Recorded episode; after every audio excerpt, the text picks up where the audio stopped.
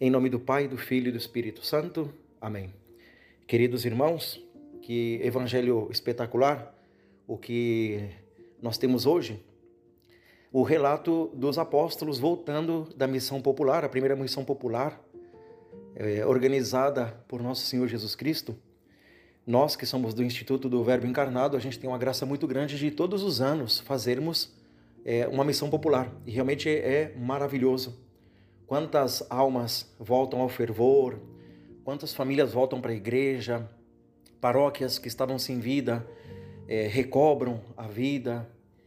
É, é, realmente lindo. Quem conhece o Instituto sabe muito bem das missões populares.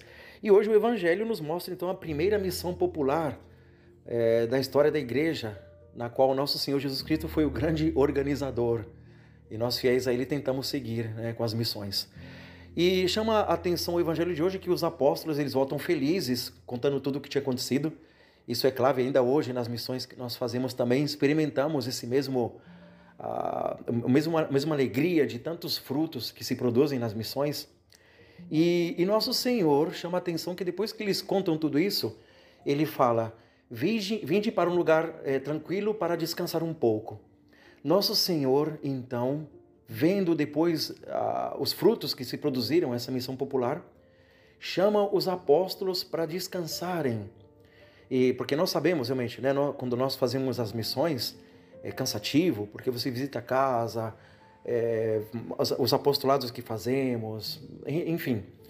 É, e aí se entende muito bem que Nosso Senhor percebeu também o, o cansaço dos apóstolos e chama eles para descansar. Vejam, pessoal, que coisa linda isso mostra a ternura e o amor de nosso Senhor Jesus Cristo por seus colaboradores. Nosso Senhor não é aquele patrão é, cruel, senão que amoroso. Veja que é uma graça poder trabalhar para Cristo, é uma graça grandíssima poder colaborar na obra da salvação.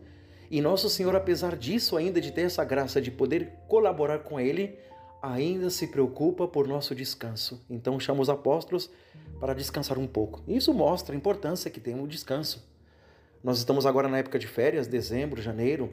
é importante as pessoas que tomam uns dias, se afastam do trabalho. Isso é uma graça, isso é importantíssimo.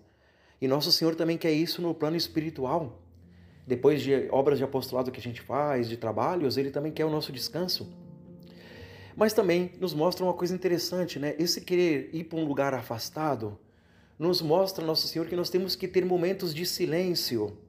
O mundo de hoje, eu, eu digo que muitas pessoas estão padecendo da ciopifóbia. Ciopifóbia quer dizer medo do silêncio, medo do silêncio. Então, o evangelho de hoje é um convite a amarmos o silêncio. Que importante! Os grandes santos entenderam isso. Nós estamos num mundo agitado, com tantas coisas para se fazer, atividades, correrias, enfim, e nos esquecemos do silêncio. Os santos encontraram no silêncio as grandes ideias do apostolado, as grandes fundações, as grandes decisões da vida, eles tomavam no silêncio. Essa obra maravilhosa chamada Suma Teológica, que hoje ainda ilumina tanto a igreja e a teologia católica de São Tomás de Aquino, nasceu no silêncio, na contemplação. Por isso, meus irmãos, nós temos que é, lutar contra o medo do silêncio. Nós temos a graça de fazer o, os retiros espirituais, os exercícios, e uma coisa clave é o silêncio. O silêncio é maravilhoso, é um dom de Deus. É no silêncio que falamos com Deus no silêncio que nascem os grandes projetos, inclusive das pessoas que não são religiosas.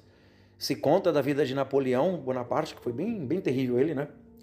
Que antes das batalhas ele se recolhia em silêncio mais, por mais de duas horas e ficava ali vendo os planos, o que ele faria. Imagina se Napoleão fazia isso, que era bastante ruinzinho. A importância nossa de buscar o silêncio para organizar nossa vida, ver nossos planos, nossos projetos. E o evangelho também termina dizendo que depois disso a multidão buscou eles. Interrompeu o silêncio né, dos apóstolos, nosso Senhor Jesus Cristo, mas diz assim que nosso Senhor sentiu compaixão, porque estavam como ovelhas sem pastor. Que palavra consoladora! Nosso Senhor sentiu compaixão. Ele sente também compaixão de nós, de nossas necessidades. Então ele não está alheio ao que acontece conosco. Nosso Senhor está bem presente na nossa vida, cuidando de nós. Ele sente compaixão e nos mostra que, inclusive, às vezes também é importante, é bem importante o silêncio quando está em, em jogo o bem das almas. Às vezes se pode também sacrificar o silêncio. E Nosso Senhor ali começou a ensinar eles, né? Talvez tenha deixado os apóstolos no silêncio, né, descansando, e ele foi à linha de frente ali para pregar o evangelho, para curar os doentes, para ensinar aquele povo, né, porque nosso Senhor é Deus. E, e, ele se preocupa por nós, inclusive sacrifica ele o próprio descanso dele em prol das almas. Mas também que maravilhoso então a compaixão de nosso Senhor Jesus Cristo. Que o evangelho de hoje então possa iluminar nossa vida. Seja louvado nosso Senhor Jesus Cristo, para sempre seja louvado.